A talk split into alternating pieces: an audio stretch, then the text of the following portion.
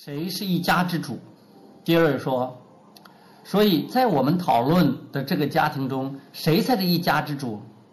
要不拉罕回答，这就好像在问谁能控制别人，而你唯一能控制的就是你的思绪。大多数人会这么回答：最强大或最有力量的人就是一家之主，他可以控制其他人。但情况并非如此，因为这违反了心理法则。能够和本来的面目连接的人，也就是能够进入自己的振动频率、能量漩涡的人，比其他数百万做不到的人更有力量。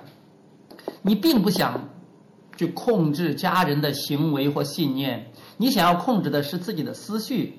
你可以想象他们快乐成功的样子。